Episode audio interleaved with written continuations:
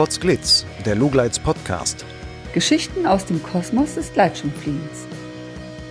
Heute mit Sebastian Bartmes und Lucian Haas am Mikrofon. Wer mit dem Gleitschirm auf Strecke geht und seine Flüge in Online-Wettbewerben hochlädt, wird schnell feststellen, um richtig viele Punkte zu bekommen, muss man im Grunde ein sogenanntes FAI-Dreieck fliegen. Die Vorgabe, drei Wendepunkte in einem bestimmten Entfernungsverhältnis einzuhalten, bedeutet freilich, andere Routenoptionen werden im Grunde diskriminiert. Die Wettbewerbe deckeln die Fantasie bei der Routenwahl. Sebastian Bartmees wollte sich damit nicht abfinden, obwohl er sehr erfolgreich große Dreiecke flog und 2017 sogar die Streckenflugmeisterschaft des deutschen Online-Contest gewann. Gemeinsam mit anderen Piloten machte er sich Gedanken, wie man Streckenflugwettbewerbe von der Geißel der Dreiecksflüge emanzipieren könnte. Das Ergebnis ist eine Plattform namens XCR. Das steht für XC Revolution.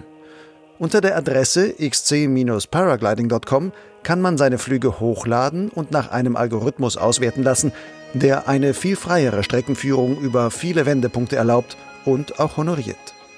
In der folgenden knappen Stunde erzählt der 33-Jährige über die Hintergründe des XCR. Wir sprechen über große Strecken und wie man sich darauf vorbereitet. Es geht darum, wie Sebastian es geschafft hat, innerhalb von nur vier Jahren ab seiner Gleitschirmschulung in die Spitze der deutschen Streckenflieger aufzusteigen und warum man für wirklich große Strecken lernen muss, mit Vernunft ins Lee zu fliegen. Sebastian. Beim Streckenfliegen gibt es eine Königsdisziplin und die lautet man soll ein Dreieck fliegen, am besten ein sogenanntes FAI-Dreieck und das auch noch schließen. Dann gibt es die meisten Punkte dafür. Ist so eine Vorgabe für die Piloten ein Segen? Ja, also es ist natürlich immer ein sportliches Ziel, wenn man ein Regelwerk hat, nach dem man sich richten kann. Und das ist natürlich gewissermaßen eine Guideline, wonach sich jeder Sportpilot dann auch richten kann. Und deswegen ist es natürlich toll, so ein etabliertes System zu haben, wonach man dann fliegen kann, was einem auch dann ähm, ja sportliche Ziele gibt eben.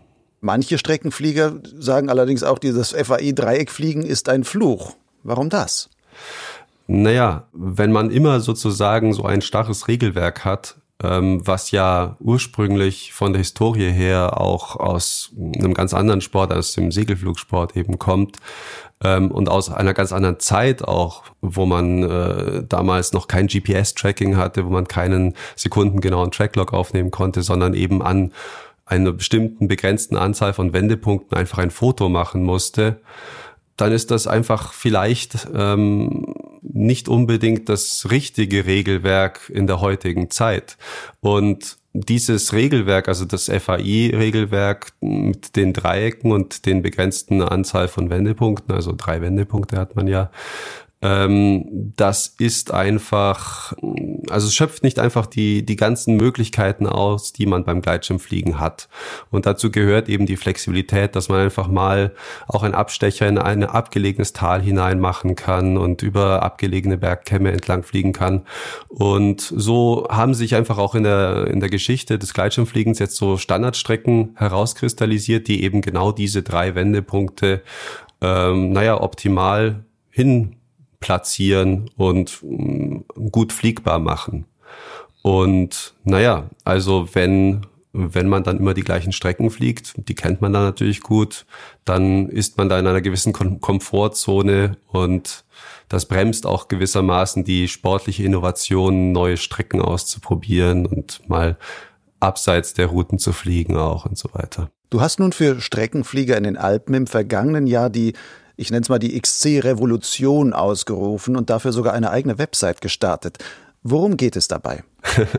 ja, also es ist ja schon ein längeres Projekt und in der Community äh, bei den Streckenfliegern, gerade bei den ehrgeizigen Streckenfliegern, eine längere Diskussion schon, die sich über Jahre hinzieht, dass das FAI-Regelwerk eben hinterfragt wurde, dass eben überlegt wurde, was könnte man daran ver verbessern. Und dann hatten wir hier verschiedene Ideen, äh, einfach in den Raum geworfen und diese wurden dann auch zum Teil im DHV-Forum diskutiert. Es gab auch Prototypen, die dann in einer kleinen Web-Applikation verschiedene neue Punkte äh, oder Regelsysteme ähm, demonstriert haben. Da war zum Beispiel ein ganz vielversprechender Ansatz, dass man statt eben Wendepunkten die umflogene Fläche eines Polygons bewerten würde, ähm, aber auch andere Ansätze. Und, ähm, und da war dann, also irgendwann letztes, vorletztes Jahr, ähm, im Herbst hatten wir uns dann halt zusammengesetzt.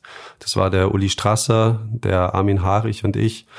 Ähm, also wir hatten dann echt sehr viele verschiedene Ansätze durch, äh, durchgedacht und äh, letztendlich hat es dann zu einem ganz interessanten System geführt, wo wir es geschafft haben, einen Algorithmus ähm, zu entwickeln, der der die tatsächliche Route eines Track-Logs ähm, annähert über ein Polygon. Das ist auch nicht speziell äh, limitiert auf eine gewisse Anzahl von festen Wendepunkten. Und dadurch bekommt man eine Strecke, die sehr nah an der Strecke ist, die ein Pilot auch, sagen wir mal, reinzeichnen würde, wenn er einfach einen Tracklog nehmen würde und äh, auf der Karte irgendwie die Aufgabe bekäme, hey, zeichne doch mal die Route, die du geflogen bist, grob in die Karte rein. Und basierend auf dieser Route, auf diesem Polygon, was dann entsteht, errechnen wir dann einfach die Punkte, die der Pilot dafür bekommt. Und es werden ihm weniger Punkte angerechnet, wenn er eine gewisse Route doppelt geflogen ist. Also, also der Algorithmus erkennt dann, ob ein bestimmter Streckenabschnitt zweimal geflogen wurde und dort werden dann weniger Punkte angerechnet. Und das heißt, da braucht man keinen Dreiecksrechner und keine Sektoren, die man dann äh, anzeigen muss und genau noch treffen muss, sondern man kann einfach fliegen gehen, man kann eine schöne Route fliegen und wenn man, wenn man keine Strecke doppelt abfliegt, wenn man kein Tal doppelt entlang fliegt, dann weiß man, dann hat man auch ähm, höchstwahrscheinlich die Maximalpunktzahl erreicht. Gehen wir noch mal einen Schritt zurück, um das überhaupt zu verstehen für so einen Otto-Normalpiloten. Was ihr jetzt gemacht habt, ist quasi eine Seite programmiert. Die Seite heißt übrigens xc-paragliding.com.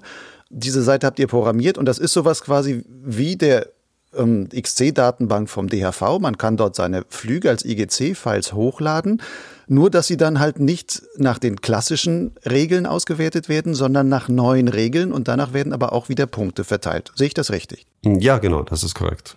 Aber diese Punkte, wenn es bisher so ist, okay, es wird geguckt, ist es eine freie Strecke oder ist es ein möglicherweise ein Dreieck, sagt jetzt euer Algorithmus, ich gucke gar nicht, ist es ein Dreieck, sondern ich gucke nur, welche Eckpunkte hat der gesetzt. Und wenn man diese Eckpunkte als Polygon, also als Strichlinie miteinander verbindet, danach definiere ich dann auch die Distanz. Danach gibt es Punkte und dann gibt es halt mehr oder weniger, ob ich bestimmte Sachen halt wirklich, wie du sagst, doppelt geflogen bin. Ein Tal hin und wieder zurück, ritsch, ratsch hin und her, gibt dann halt weniger Punkte, als wenn ich irgendwo anders eine neue Strecke fliege. Das ist so die, die Grundidee. Ja, also die, das ist genau die Grundidee. Also wir, wir, wir sind jetzt in mehreren Schritten vorgegangen. Der erste Schritt war überhaupt diese Grundidee mal umzusetzen in einer, ähm, in einer interaktiven Karte, dass man einen Flug hochladen konnte und dann sehen konnte, was für Punkte hat man dann gekriegt. Darauf basierend hatten wir diesen Algorithmus dann optimiert, haben verschiedene Sachen einfach reingeladen, geguckt, wie er reagiert und so weiter. Aber dann kam recht schnell die Frage auf, okay, wie reagiert jetzt die Community auf so ein System und was kann man jetzt damit machen? Machen? Wie gehen wir jetzt damit um? Wie waren denn die Reaktionen aus der Szene? Ja, die waren, die waren dann von Anfang an eigentlich sehr, sehr positiv. Sobald die Leute es irgendwie äh, begriffen hatten, was wir da machen. Also es kommt natürlich immer wieder so die Stimmen so, ja, warum brauchen wir jetzt noch ein System? Es gibt ja schon X-Contest und DHVXC. Ähm, und es gibt einige Leute, die sagen, ja, da ist jetzt ein super komplizierter mathematischer Algorithmus im Hintergrund und die, die kritisieren das dann erstmal. Aber wenn sie dann äh, verstanden haben, dass dass eben für die Optimierung, für die sportliche Leistung äh, die, es nicht notwendig ist, dass man diesen Algorithmus im Detail versteht. Ähm, und wenn sie verstanden haben, dass das System komplett anders als X-Contest oder DHVXC funktioniert, dann äh, sind sehr viele sehr begeistert. Also wir haben ja jetzt äh, schon über 200 Piloten, davon haben ähm, sehr viele auch tatsächlich Flüge eingereicht und die Saison über teilgenommen an dem an der Beta-Saison sozusagen. Also wir haben jetzt noch keinen richtigen Wettbewerb ausgeschrieben, sondern wollten einfach jetzt erstmal die Reaktionen austesten. Nun steht ja euer Projekt auch ein bisschen in Konkurrenz zu den anderen XC-Wettbewerben, wenn man jetzt auch den DAV-XC als echten Wettbewerb begreift. Die Leute, die große Strecken fliegen, müssten für den DAV sagen, ich richte alles dahin aus, dass ich möglichst große Dreiecke fliege, um die größte Punktzahl möglicherweise zu bekommen. Wenn ich aber für den XC Revolution fliege, dann wäre es ja, dass ich sage, na, ich muss gar kein Dreieck fliegen, ich fliege jetzt möglicherweise sternförmig in fünf unterschiedliche Täler hinein und wieder heraus, auf unterschiedlichen Wegen, habe damit auch eine super Strecke, die aber beim DAV vielleicht ganz wenig Punkte bekäme. Sodass man immer sagt, ja, für was fliege ich dann da eigentlich, wenn ich beim DAV gut dastehen will und vielleicht in der Meisterschaft punkten will? Ähm, das widerspricht sich ja. Wie geht ihr damit um? Ja, also das ist natürlich eine schwierige Sache. Wie bekommt man einen Top-Piloten dazu, dass er sich von dem klassischen System löst? Und ich habe das auch an mir selbst gemerkt, dass, dass ich jetzt in der Saison dann doch immer auch Dreiecke geflogen bin äh, und jetzt nicht speziell nach dem neuen System alles äh, optimiert habe. Ähm, aber es ist auch nicht nötig. Also in dieser, in dieser Phase, wo man sagt, man äh, möchte sich jetzt nicht hundertprozentig auf irgendein total abgefahrenes neues System committen, muss man es auch nicht. Denn also man kann immer noch sehr, sehr gute Leistungen erzielen, wenn man nach den klassischen FAI-Regeln fliegt, aber den Flug dann im XCR einreicht. Weil der, der Punkt ist, man kann ja auch durchaus ein FAI-Dreieck fliegen, was weniger doppelte Streckenanteile hat. Also ganz extremes Beispiel ist natürlich zum Beispiel das Grente-Dreieck. Wenn man es in der großen Version fliegt, dann hat man sehr viele doppelte Strecken drin und das gibt natürlich entsprechend äh, weniger Punkte bei XCR. Ähm, aber es ist trotzdem konkurrenzfähig in, in XCR. Es ist nicht so, dass man dann keine Punkte kriegt oder sowas, sondern die sportliche Leistung, das zu fliegen, wird ja durchaus honoriert.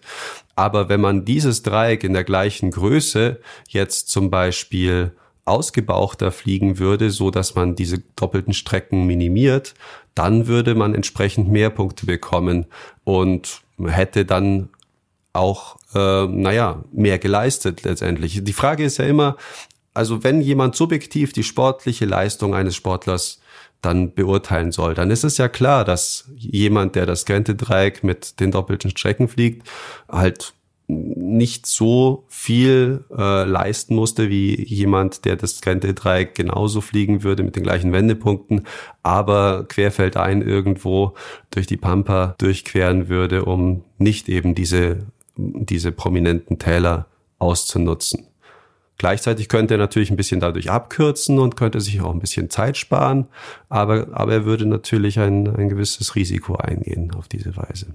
Gibt es denn bei der XCR-Regeln so etwas wie die mathematisch optimale Streckenführung, wo du sagst, wenn ich die meisten Punkte beim XCR rausholen will, dann müsste ich halt einen siebenfachen Stern oder ein Oktagon oder was auch immer fliegen, was halt bei dem DRV klassischerweise das FAI-Dreieck wäre. Gibt es da so ein Pendant, wo man sagt, mathematisch wäre das das Optimum? Äh, nein, und das ist genau das Schöne. Also es gibt jede Strecke ist optimal, wenn sie keine doppelten Streckenanteile enthält und wenn sie wieder zurück zum Ausgangspunkt führt. Das, das optimiert die Punkte letztendlich.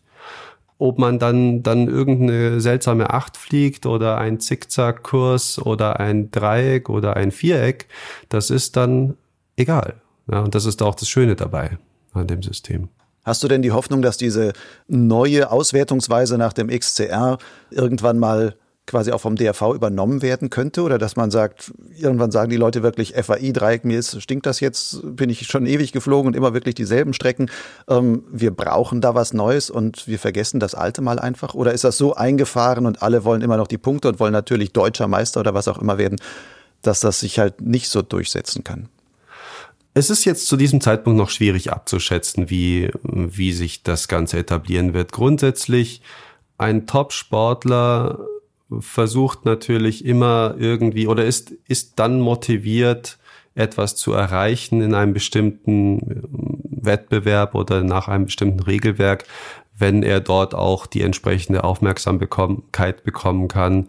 Wenn, das heißt natürlich im Umkehrschluss, wenn die Öffentlichkeitsarbeit gut ist von so einem Wettbewerb, wenn es tolle Sponsoren gibt, die da viel ähm, Publicity dafür betreiben und wenn ähm, natürlich auch, wenn es attraktive Preise gibt, aber wenn natürlich auch entsprechende Teilnehmerzahlen da sind, wo dann die Leute auch wiederum sehen, hey, wow, der ist so und so weit geflogen und der ist die und die abgefahrene Strecke geflogen, das ist natürlich dann ein Motivationsgrund, warum äh, dann die, die Profisportler auch nach diesem Wettkampfsystem fliegen würden und sich dann dem alten Wettkampfsystem vielleicht auch irgendwann abkehren würden.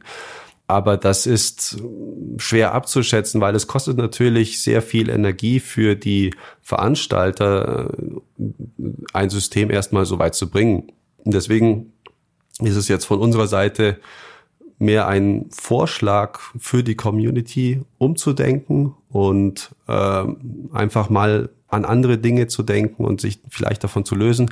Wir haben auch schon mit dem DHV geredet und die sind auch durchaus sehr interessiert ähm, an dem, an dem, an so neuen, neuen Konzepten. Und gerade diese, dieser Gedanke, dass man sich eben löst von diesen klassischen Strukturen und auch ein bisschen mehr Freiheit hat, die kommt dem Grundgedanken des DHV ja durchaus auch entgegen. Nun bist du ja auch einer der Veranstalter und Mitprogrammierer, glaube ich, von dieser Seite. Was hat dich dazu bewogen, auch du hast ja wahrscheinlich ziemlich viel Freizeit dann auch da reingesteckt, um das Ganze ähm, auf die Beine zu stellen. Was ist deine Motivation dahinter, da so viel rein zu investieren? Ja, einerseits bin ich einfach technisch interessiert an, an solchen neuen Gedanken und andererseits auch technisch interessiert an, an der Entwicklung von solchen Web Projekten oder Programmierprojekten.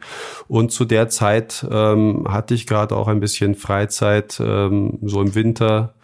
Äh, und naja, da dachte ich mir, hey, lass uns das mal einfach ausprobieren und schauen, wie, wie, wie wir das ein bisschen auf die Beine, auf den, dem System ein bisschen auf die Sprünge helfen können.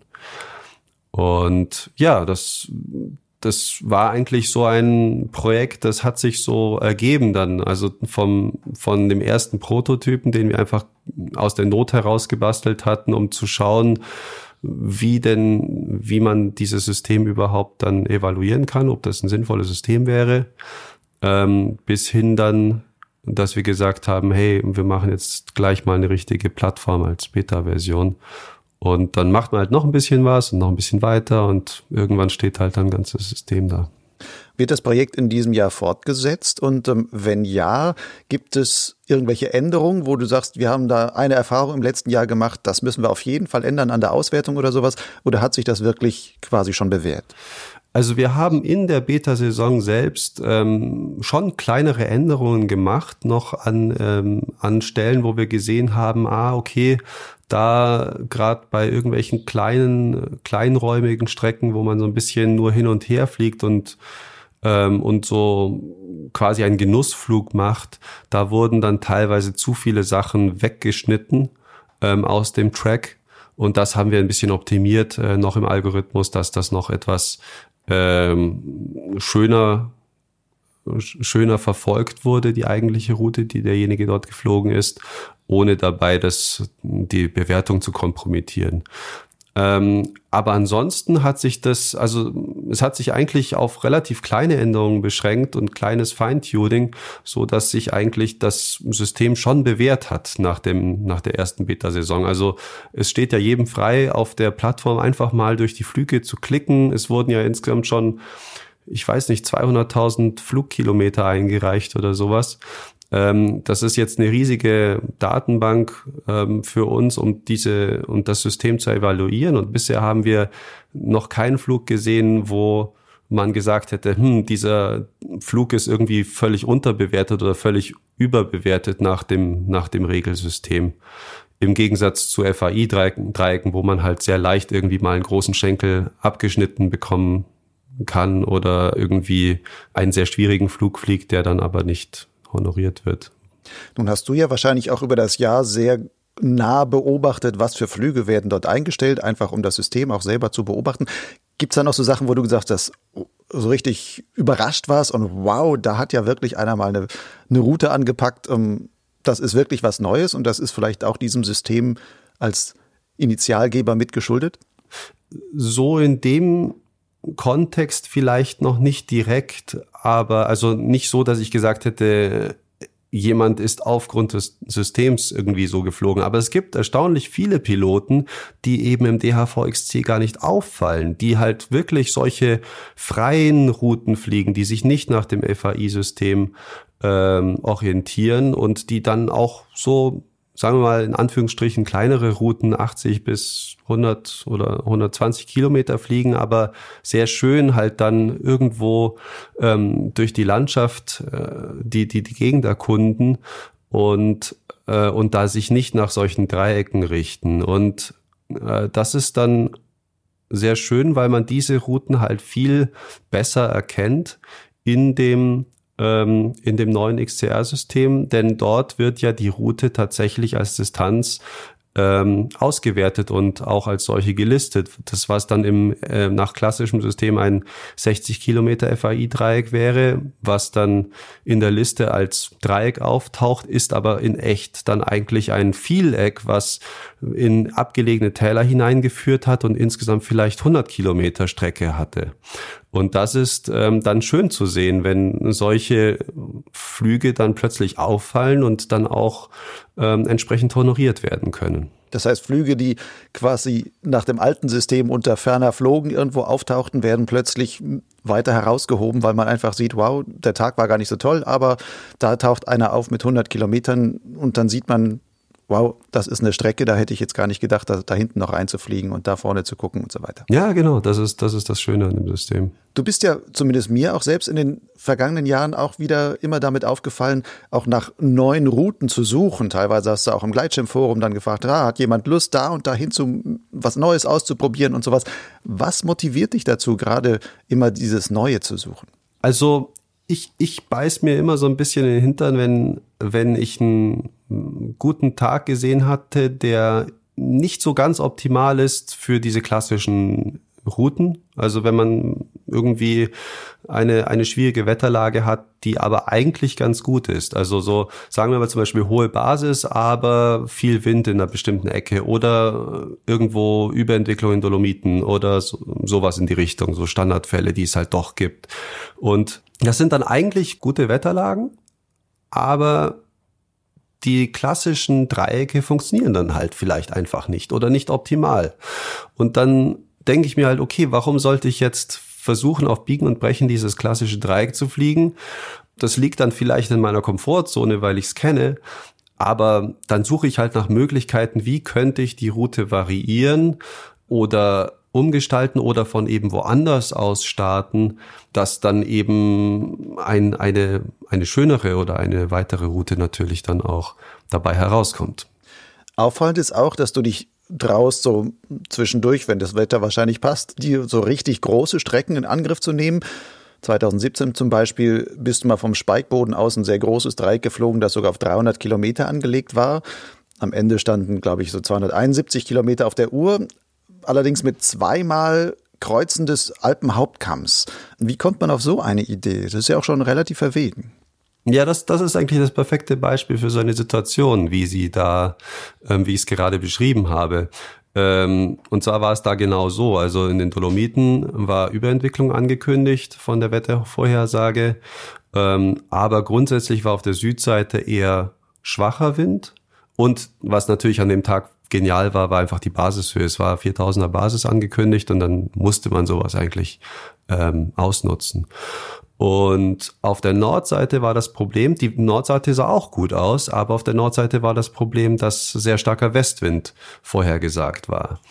Und das heißt auch, wenn, wenn man so starken Wind hat, dann ist natürlich ein geschlossenes Dreieck auch nicht wirklich leicht zu fliegen.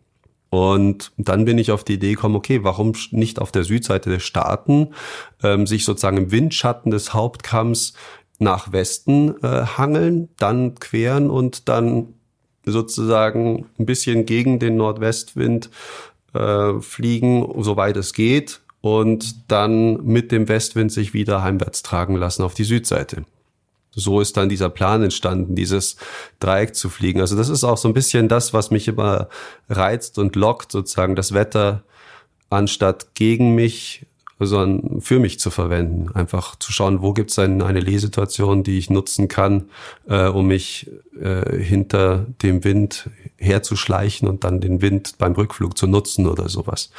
Und das hat an dem Tag dann auch größtenteils ganz gut geklappt. Nur bei Landeck wurde der Wind halt, der Nordwestwind wirklich zu stark. Ähm, da konnte ich dann nicht mehr weiter nach Norden an der Stelle. Und deswegen ging der nördliche Wendepunkt nicht auf, weshalb das 300er dann nicht geklappt hat. Von der Zeit her wäre es super gegangen noch. Wie planst du denn überhaupt deine Streckenabenteuer, um das mal ein bisschen besser beschreiben zu können? Wo, wie gehst du dabei vor? Wonach entscheidest du, ob du überhaupt fliegen gehst? Und wo du dann fliegen gehst und wann fallen diese Entscheidungen und auf welcher Grundlage? Also wo, schaust du nur nach Wetter und dann weißt du schon genau, wo es hingehen muss? Oder ähm, hast du da ein ganz bestimmtes System, nach dem du vorgehst?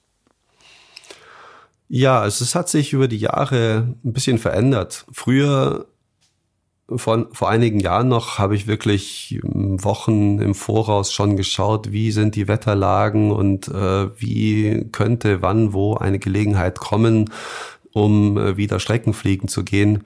Inzwischen schaue ich eigentlich nur noch ein, zwei Tage, vielleicht drei Tage im Voraus äh, rein und gucke halt, ähm, wie die Thermikvorhersagen sind, wie die Windvorhersagen sind, wie die Basishöhe ist.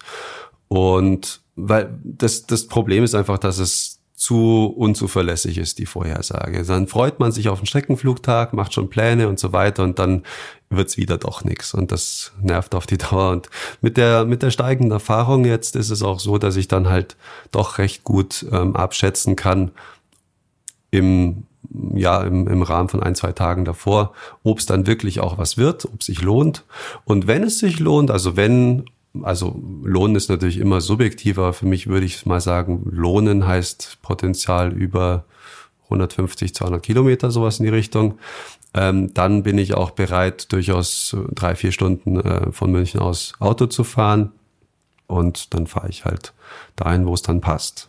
Nun ist ja das Wetter somit das Entscheidendste zu sagen, lohnt es sich oder lohnt es sich nicht. Hast du da einen speziellen Wetterdienst, wo du sagst, dem vertraue ich hauptsächlich und ähm, wenn ich jetzt fünf andere gucke, die haben eh vielleicht nur fünf andere Ergebnisse, dann weiß ich eh nicht, was ich trauen soll?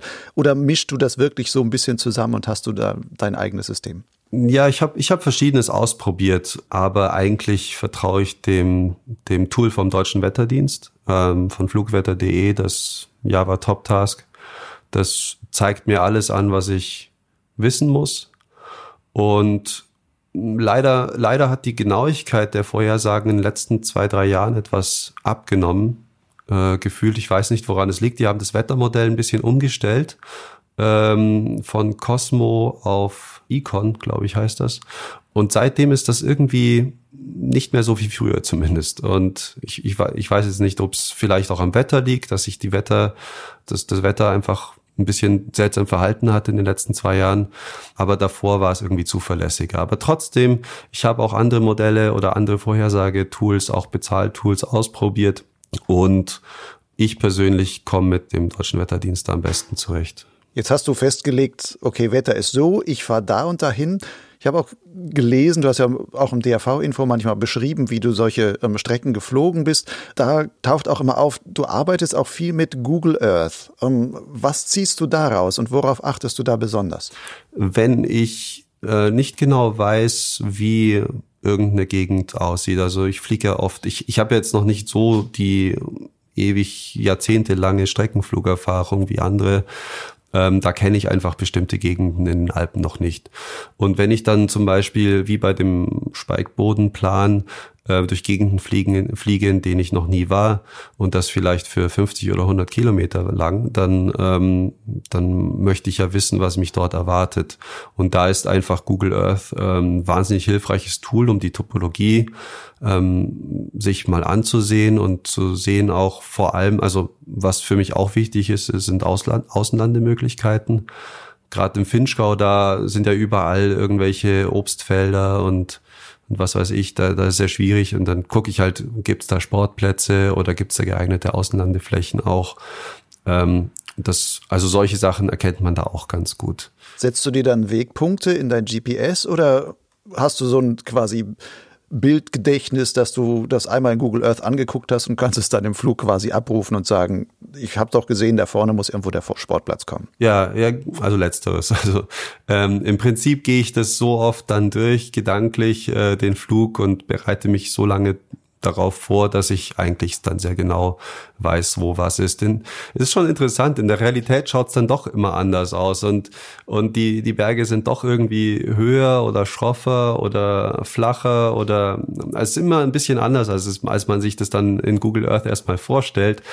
Aber grundsätzlich die, die groben Talverläufe und Pässe und so weiter, äh, und Orte, wo man vielleicht aufpassen müsste mit dem Außenlanden, die kann ich da dann schon gut mir merken und äh, und das ist eben dann auch Teil der Vorbereitung, dass ich dann einfach mir das so lange einpräge und mit verschiedenen Optionen spiele, dass das, also ich muss mir das nicht aktiv auswendig merken oder sonst was. Das kommt dann eigentlich von selbst, wenn man sich zwei, drei Stunden mit der Route beschäftigt.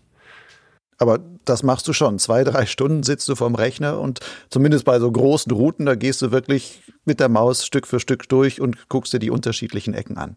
Ja, mindestens würde ich sagen, tatsächlich. Also ähm, das, das ist dann aber also nicht irgendwie, wie man das sich vielleicht vorstellen könnte, so eine akribische Arbeit, wo ich dann Stück für Stück ähm, systematisch durchgehe und mir einzelne Sachen notiere, sondern das ist mehr dann Neugierde oder Interesse oder auch auch schwanken mit verschiedenen Alternativen, dass ich hin und her überlege, hm, soll ich vielleicht dort und dann gehe ich wieder ins DHVXC oder in andere, in X-Contest und schaue mir verschiedene Routen an, die dort geflogen wurden und dann gehe ich wieder zurück in Google Earth und überlege mir, ob das Sinn macht und ob man es nicht anders machen könnte und so weiter. Und durch dieses viele hin und her überlegen und planen ähm, verfliegt dann die Zeit ganz von selbst. Also das ist ganz schnell vorbei dann. Wenn du jetzt mal gegenrechnen würdest, du fliegst fünf Stunden auf einer großen Strecke, ähm, wie viele Stunden hast du dafür an Vorbereitung investiert? Hält sich das in etwa die Waage? Also ja, für, für eine Fünf-Stunden-Strecke würde ich jetzt sagen, bereite ich mich vielleicht jetzt inzwischen gar nicht mehr richtig vor. Ähm, also das, wenn, wenn, wenn es wirklich nicht so an die Limits geht, der Flug, ähm, dass man wirklich alles rausholen muss, dann kriege ich das inzwischen schon ganz gut einfach so hin, auch, auch ähm, naja, ähm, direkt aus, aus der Sicht heraus. Also einfach schauen, wo, wo ist gerade, wo sieht's gerade gut aus, dann fliege ich da hin und dann passt das schon. Ähm, aber wenn ich jetzt einen, einen Flug habe, wo ich den ganzen Tag ausnutze, also wirklich ähm, acht bis zehn Stunden oder sogar drüber, dann ähm, dann würde ich sagen, kommt wahrscheinlich schon genauso viel Vorbereitung darauf, auf, auf diese Flugzeit. Viele Piloten fliegen ja heute ihre Hunderter als Standardding, kommen aber auch nicht unbedingt immer sehr viel weiter.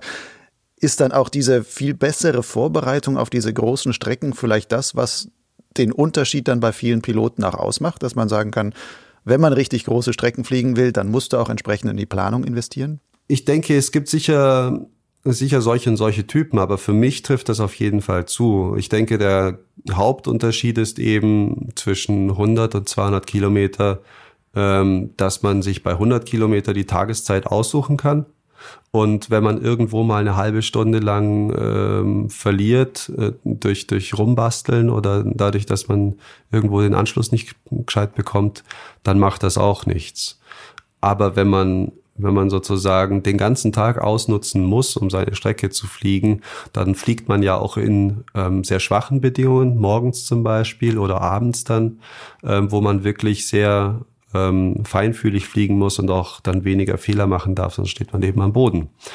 Und das macht eben den Unterschied. Also die Fehlertoleranz des Gesamtflugvorhabens, die wird halt deutlich ähm, geringer, wenn, wenn man einen großen Flug fliegt. Und das, bei 100 Kilometern ist das eben noch nicht so wie bei 200 dann. Ab welcher Distanz würdest du sagen, das ist so quasi wie die Kennzahl, wo man sagt, wow, das muss eigentlich ein wirklich guter Pilot sein, wenn der so weit gekommen ist? Weil man dann auch weiß, dass der bei entsprechend schwachen und ähm, schwierigen Bedingungen manchmal dann sich halt durchkämpfen muss?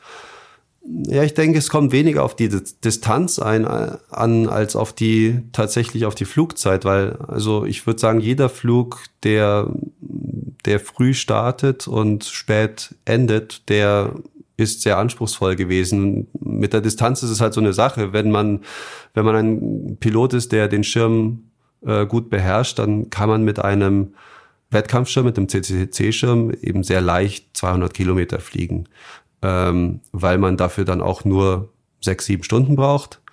Und das heißt, man kann gemütlich um 11 Uhr starten und um 6 Uhr landen. Und das ist dann, naja, halt, dann, dann pickt man sich sozusagen die optimale Zeit des Tages heraus. Wenn man das Ganze mit einem A-Schirm fliegt, äh, ist das natürlich extrem viel anspruchsvoller. Das heißt, ich würde einfach sagen, wer um neun Uhr morgens startet und um acht Uhr abends landet, der hat auf jeden Fall eine Top-Leistung erreicht und, und hat es sicherlich nicht einfach gehabt. Da gehört schon, schon viel dazu. Auffällig ist aber auch, dass große Strecken heute eigentlich immer eine sehr hohe Durchschnittsgeschwindigkeit verlangen, um dann wirklich über die 250 Kilometer drüber zu kommen. Einfach, weil es ja die Zeitbeschränkung gibt. Irgendwann ist das Licht aus. Das bedeutet ja im Grunde auch immer Fliegen im Rennmodus, also möglichst wenig drehen, man muss ähm, ständig im Gas stehen und sowas, was allerdings auch wieder sehr viel Aufmerksamkeit vom Piloten verlangt. Also der muss ja wirklich immer voll dabei sein. Macht das dann noch Spaß, wirklich das zehn Stunden so durchzuhalten? Ja, also ähm, man muss das schon mögen, ganz klar. Also ich, ich kann mir vorstellen, oder beziehungsweise ich hatte tatsächlich auch schon Flüge, wo ich mir danach gedacht hätte, puh, war das anstrengend, die ganze Zeit im Gas und es war wirklich bockig heute und, äh, und dann war ich auch vielleicht psychisch nicht ganz so stark drauf. Ähm, und dann, dann ist es schon so, dass, dass dieses, dieses ständige im Rennmodus sein sehr, ja, also durchaus anstrengend sein kann. Aber aber es ist nicht unbedingt notwendig, um große Strecken zu fliegen. Also man kann auch, wenn, wenn man zum Beispiel ein Talent dafür hat, sehr fehlerfrei zu fliegen und auch die Ausdauer hat, dann kann man auch relativ gemütlich in, in 10 bis 12 Stunden auch seine 250 Kilometer fliegen. Ähm, das, das wurde ja auch mit B-Schirmen schon, schon öfter gezeigt. Was heißt für dich fehlerfrei fliegen? Fehlerfrei fliegen heißt, dass man nirgendwo ähm, Zeit verliert einfach. Also wenn man einen Fehler macht, ähm, heißt das meistens Zeitverlust. Also das heißt, dass man irgendwie eine Kante falsch anfliegt und dann den Thermikeinstieg nicht richtig bekommt und dann ähm, und dann erstmal basteln muss. Also der, der größte Fehler ist natürlich einfach abzusaufen dann, dass man einfach am Boden steht. Aber das ein, ein grundsätzlich ein Fehler kann auch sein, dass man einfach 10, 20, 30 Minuten verliert. Oder dass man den Einstieg in eine gute äh, Ridge nicht so gut kriegt, dass man diese, diese Ridge dann nicht mit einer hohen Durchschnittsgeschwindigkeit oben entlang fliegen kann, sondern unten entlang krebsen muss und da einfach dann nicht so schnell fliegen kann, wie man es eigentlich könnte. Nun hast du gerade selbst gesagt, große Strecken werden auch mit ENB geflogen. Wird ja auch schon gezeigt. Es gibt auch Piloten, die mit dem ENB schon 300 Kilometer in den Alpen geflogen sind. Du selbst fliegst allerdings kein ENB, sondern END und Zeno, davor glaube ich ein LM6 von Ozone. Wäre das für dich nicht sogar auch eine größere Herausforderung zu sagen, hey, ich probiere das Ganze mal mit einem niedriger klassifizierten Schirm? Ja, es wäre sicherlich eine größere Herausforderung, das ist vollkommen richtig. Also die äh, aber, aber es ist keine, die mich wirklich reizt. Ich hatte letztes Jahr tatsächlich, weil ich neugierig war, wie ich jetzt ähm, mit einem solchen Schirm fliegen würde, mir einen B- und einen C-Schirm mal ausgeliehen für Streckenflüge. Bin damit ein bisschen rumgeflogen und war, ähm, naja, nicht, nicht so positiv angetan. Ich mag einfach dieses, diese, diese Spritzigkeit und auch irgendwie die Geschwindigkeit natürlich von so einem D oder einem ja, Zeno, Zeno, also Zweiliner im Allgemeinen. Ähm, ich mag vor allem das Handling im beschleunigten Flug, weil wenn man weite Strecken fliegen will, muss man sehr viel beschleunigt fliegen. Und, und ich liebe dieses Zweiliner-Handling, dass man einfach im halb- oder voll beschleunigten Flug doch einfach die volle Kontrolle über den Anstellwinkel, über die Bs hat. Das ist, das ist das Beste eigentlich. Und das war auch, also seitdem möchte ich auch nicht mehr wirklich zurück zu einem Dreiliner END, weil, weil mir das einfach fehlen würde inzwischen. Von vielen deiner Strecken bringst du ja auch Fotodokumentationen mit, auch auf Facebook. Wenn man bei dir guckt, dann sind dann einzelne Strecken richtig mit vielen Fotos dokumentiert. Nun sagst du, du fliegst einen Zehn- und Zweiliner, da würden manche Piloten sagen so, oh, dann lasse ich doch am besten nie die Steuerleinen irgendwie los. Und wer weiß, dann haut's mir die Kappe gleich um die Ohren. Wie machst du das? Wie hat man da noch Zeit und die Hand frei, um solche teilweise wirklich gelungenen Fotos zu schießen? Ja, es ist schon, es ist schon tricky. Also es gibt dann auch immer Streckenabschnitte, wo es keine Fotos gibt und dann weiß man, in diesem Streckenabschnitt ging es ein bisschen zur Sache. Aber grundsätzlich, es gibt ja meistens immer Querungen, die, die dann doch mal genug Ruhe lassen, um ein bisschen mal schnell mit einem, mit einer Hand einen Schnappschuss zu machen. Und ja, es, es irgendwie gibt sich dann doch immer eine Gelegenheit, um mal schnell das Foto, Foto zu machen. Aber es stimmt schon. Also es ist wirklich, es gibt weniger Zeit und weniger Gelegenheit, da schöne Fotos zu machen, als, als auf dem, auf dem LM6 es noch gab zum Beispiel. Also Zeno ist, finde ich persönlich schon ein bisschen zickiger noch in manchen Situationen. Aber ist natürlich Gewöhnungssache auch. Ja. Wenn du jetzt fliegen gehst, auch wenn es vielleicht nicht immer die Superstrecke ist, was definiert für dich am Ende zu sagen, das war jetzt ein gelungener Flug?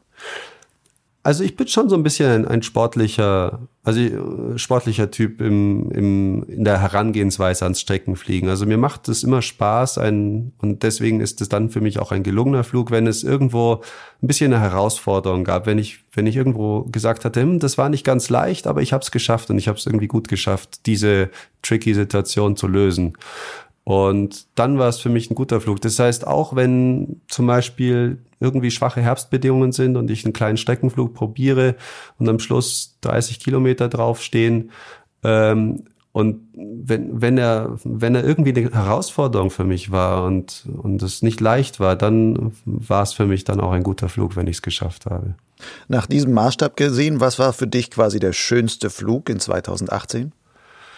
2018 war der schönste Flug vom Engadin aus. Das war wirklich, das war wirklich sehr, sehr eindrucksvoll. Das, da war ich das erste Mal im Engadin ähm, und habe vom Engadin aus versucht, ein, ein Dreieck zu fliegen, was so auch noch niemand geflogen ist, ähm, was erstmal runter Richtung äh, St. Moritz ging und dann nach Norden äh, Richtung äh, Walensee und dann äh, das Dreieck rüber Richtung Landeck nach Österreich über den Arlbergpass drüber und dann wieder zurück und ins Engadin. Und das, das war sehr eindrucksvoll, weil es da geht da über diese hohen Schweizer Berge drüber, die doch noch mal eine ganz andere Topologie haben als die, als die Berge, die man in Südtirol oder, oder in unseren Nordalpen da in, in äh, Tirol eben kennt.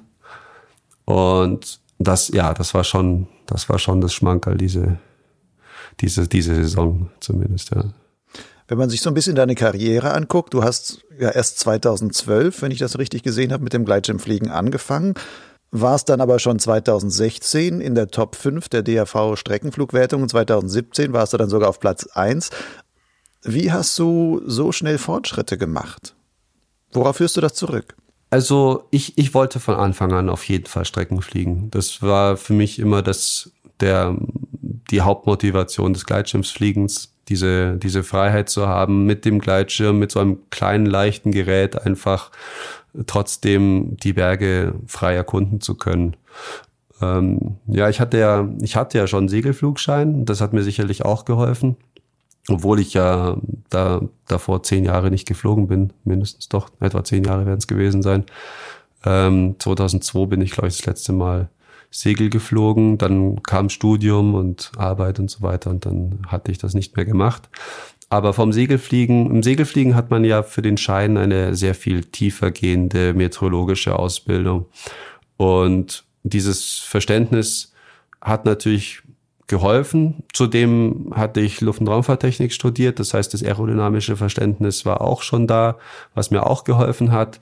Und deswegen, glaube ich, hatte ich auch eine relativ steile Lernkurve, was das angeht. Das, das ganze Verständnis der Strömungen in den Alpen, Täler, Lees und so weiter, das habe ich einfach sehr schnell begriffen könnte man auf der einen Seite sagen, Naturtalent. Gleichzeitig hast du wahrscheinlich auch, bist du viel fliegen gegangen und hast damit auch viel trainiert.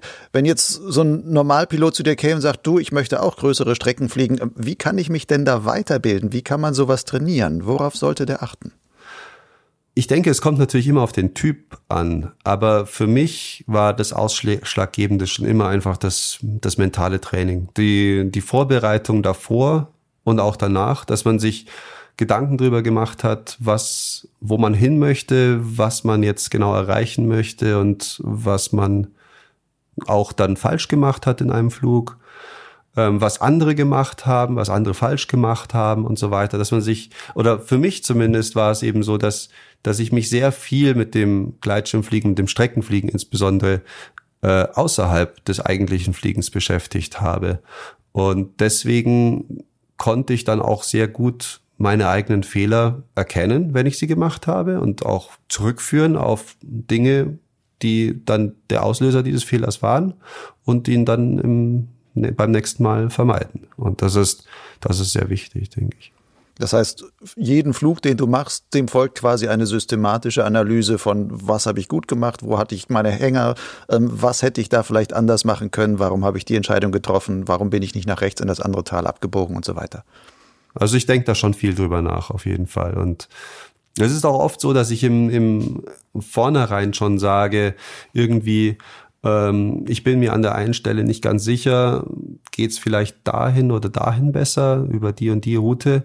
Und dann im Flug, dadurch, dass ich einfach schon mir über diese Schlüsselstellen im Vornherein Gedanken gemacht habe, ähm, kann ich dann auch die Lage besser einschätzen oder aufmerksamer einschätzen äh, und auch dann erkennen, wenn ich dann tatsächlich die Fehlentscheidung getroffen habe. Das passiert ja natürlich ganz, ganz normal, dass man halt sagt, okay, ich probiere es jetzt einfach mal so, weil mir die Entscheidungsgrundlage fehlt, da jetzt besser zu liegen und dann liegt man halt auch mal falsch und dann weiß man aber oder dann erkennt man vielleicht noch früh genug, ah, ich lag falsch, kann ich vielleicht noch abdrehen und dann drehe dann dann nehme ich meinen Plan B.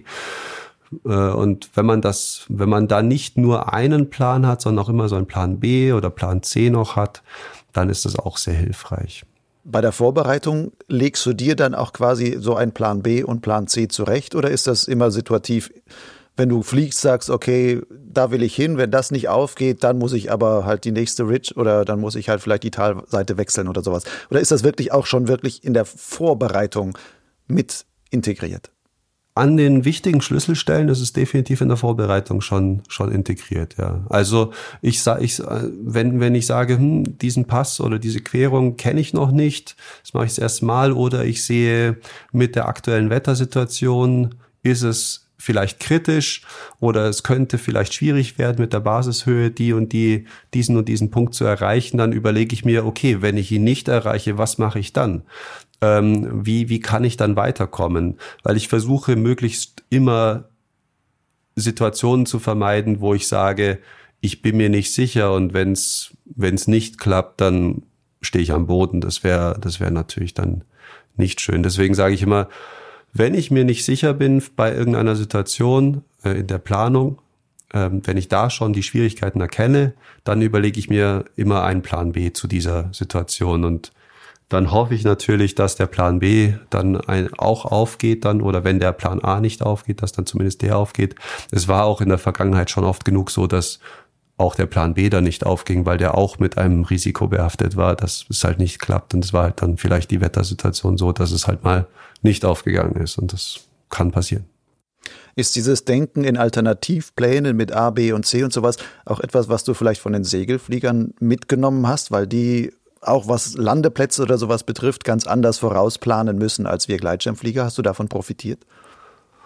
Hm, vielleicht ein bisschen, ja. Also klar, die, diese Denkweise als Segelflieger, dass man nicht einfach, naja, also diese, diese als, als also, dass man das Fliegen einfach ernst nimmt. Also ich habe so manchmal das Gefühl, dass Gleitschirmflieger das so ein bisschen betrachten wie Fahrradfahren oder Skifahren oder sowas. Ähm, und ich betrachte das Gleitschirmfliegen halt eher als als als wie ein Pilot einfach, dass man halt sich in einem Luftraum mit der entsprechenden Disziplin bewegt, dass das entsprechende Risiko da ist, ähm, dass man eben nicht einfach nur vom Fahrrad fällt oder in den nächsten äh, in die nächste Schneewehe reinfährt, sondern dass man eben abstürzt. Und dieses Risikobewusstsein, ähm, das denke ich, wurde mir da früh im Segelflug auch so eintrainiert und beigebracht. Und äh, das davon von dieser Grunddenkweise habe ich sicherlich profitiert und viel mitgenommen.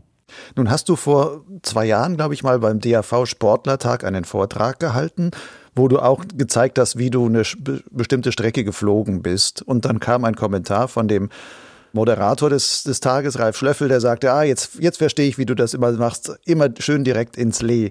Das heißt, es zeigte schon, in vielen Fällen gehst du auch Risiken ein. Wie gehst du dann trotzdem damit um? Also wie schätzt du solche Lehrrisiken zum Beispiel ab? Auch wenn du sagst, oh, ich muss über einen Alpenhauptkamm drüber, Lehfliegerei wird immer irgendwie dabei sein, gerade bei so großen Strecken. Ja, eben. Und, und deswegen, also gerade bei großen Strecken ist es immer dabei und äh, man lernt aber nirgendwo etwas in der Theorie darüber, wann genau ein Lee funktionieren kann und wann es gefährlich ist und und so weiter. Sicherlich auch deswegen, weil es ein sehr kompliziertes Thema ist und da könnte ich sicherlich einen eigenen Vortrag drüber machen, allein nur, nur über die Lehfliegerei und wann man nach meiner Erfahrung was machen kann. Aber es ist halt auch immer so subjektiv, also wann welcher Pilot das kann, mit welchen Fähigkeiten und welchem Schirm. Ähm, deswegen ist es, ja, also traut sich wahrscheinlich auch kein Autor oder sowas darüber was zu schreiben eigentlich, was viel zu weil man sich eben schnell aufs Glatteis begeben kann. Man kann ja nicht das Risikomanagement eines anderen einfach übernehmen. Ist quasi die, die Lehfliegerei die Geheimwissenschaft des Gleitschirmfliegens?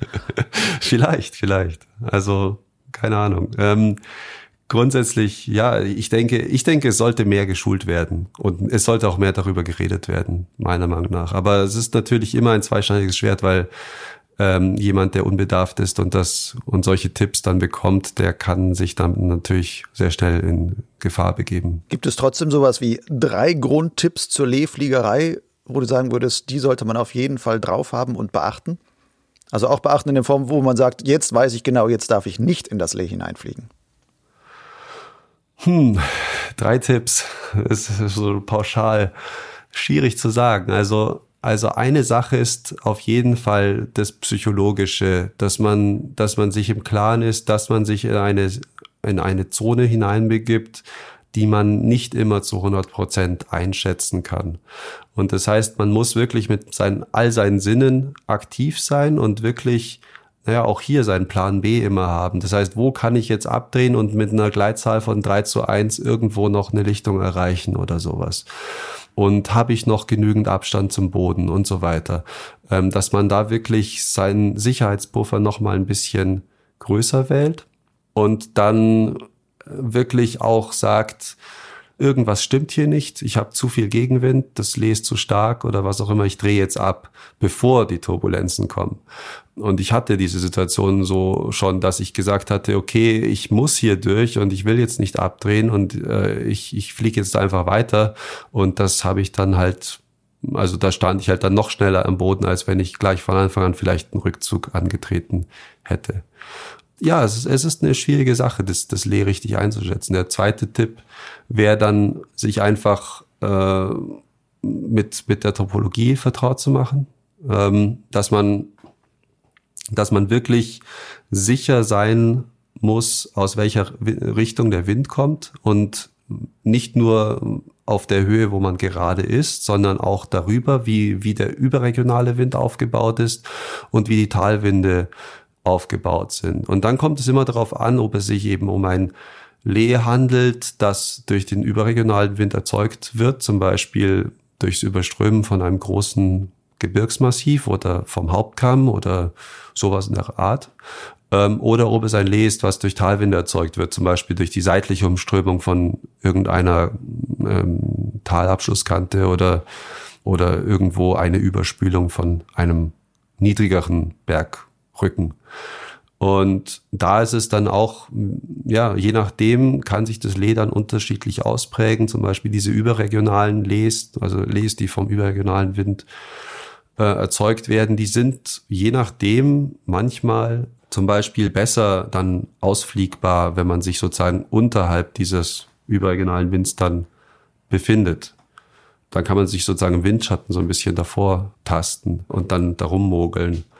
Also da würde ich auch den Tipp geben, sehr vorsichtig sich Stück für Stück eben ranzutasten und die Erfahrung zu sammeln und da eben das zu trainieren bei schwachen Windbedingungen, wenn man sagt, heute ist überregional schwacher Wind, aber jetzt kann ich das so mal ausprobieren mit diesem, mit dieser grundlegenden Lehidee und dann das mal machen. Und dann nächstes Mal ist vielleicht ein bisschen stärkerer Wind, da kann man es wieder ausprobieren und so weiter. Und irgendwann muss man halt dann, äh, ja, kriegt man entweder eins auf den Deckel oder dreht halt rechtzeitig ab oder übertreibt es halt nicht. Und das ist eben das Wichtige. Das ist der dritte Tipp wahrscheinlich. Man sollte es nie übertreiben und, und eben immer auf sein Bauchgefühl hören und äh, dann lieber abdrehen rechtzeitig. Wie häufig hast du es schon übertrieben? Nach deinem Gefühl? Mit Les, mit, mit Les konkret vielleicht ein, zwei Mal eigentlich.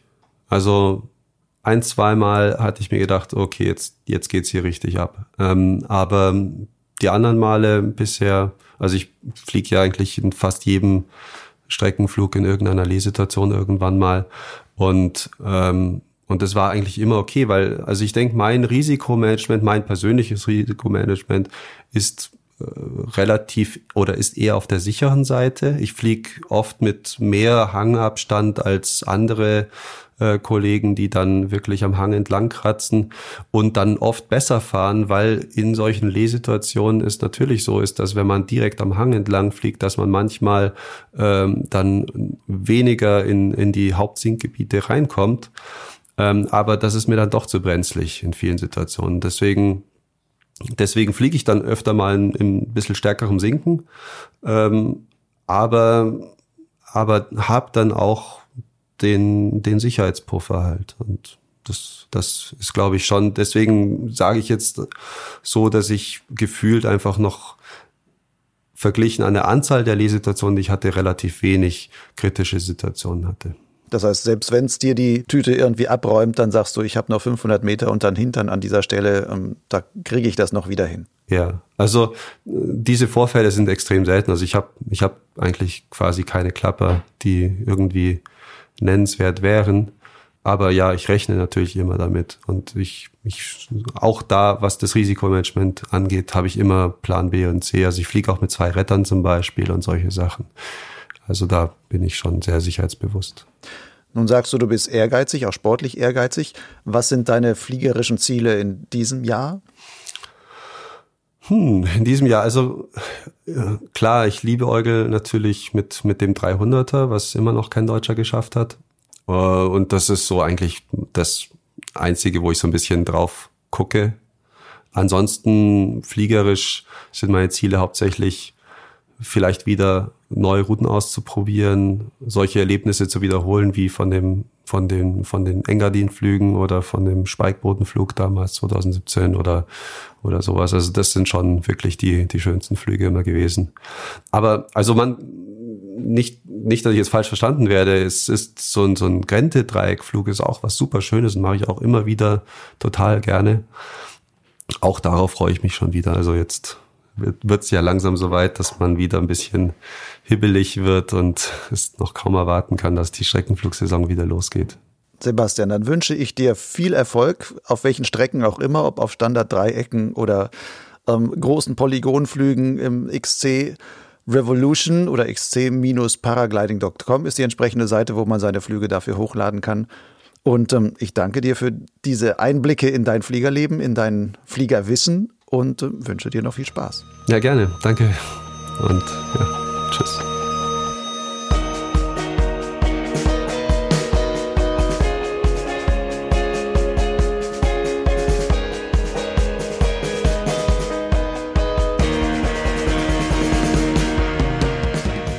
Das war Sebastian Bartmays im Gespräch mit Lucian Haas.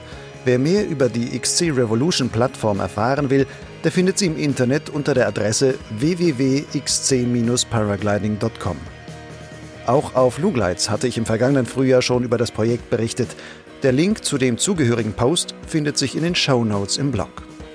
Den Podcast Potsglitz findet man übrigens auf dem Blog Lugleits und auf Soundcloud. Zudem kann Potsglitz über bekannte Podcast-Kataloge wie iTunes, Spotify oder podcast.de abonniert werden. Wenn dir diese Podcast-Folge oder auch frühere Beiträge von Potsglitz gefallen haben, dann empfehle sie doch weiter. Ein Link, ein Kommentar, ein Gefällt mir auf Facebook, all das trägt dazu bei, Potsglitz bekannter und mehr Gleitschirmflieger zu vielleicht begeisterten Podcast-Hörern zu machen. Zumal Potsglitz und Lugleits völlig kostenfrei im Netz zu finden sind. Allerdings ist ein solcher Podcast wie der gesamte Blog mit einigem Aufwand verbunden. Ich verzichte bewusst auf eine Finanzierung über Werbung. Sehr willkommen ist allerdings eine freiwillige Unterstützung durch meine Leser und Hörer. Du kannst ganz einfach per PayPal-Spende oder per Banküberweisung zum Lugleits Förderer werden. Wie das geht, ist auf der Lugleits Website beschrieben. Die Adresse des Blogs lautet lugleits.blogspot.com. Lugleits schreibt sich übrigens L-U-G-L-I-D-Z. Das war's für heute. Ciao, bis zum nächsten Mal.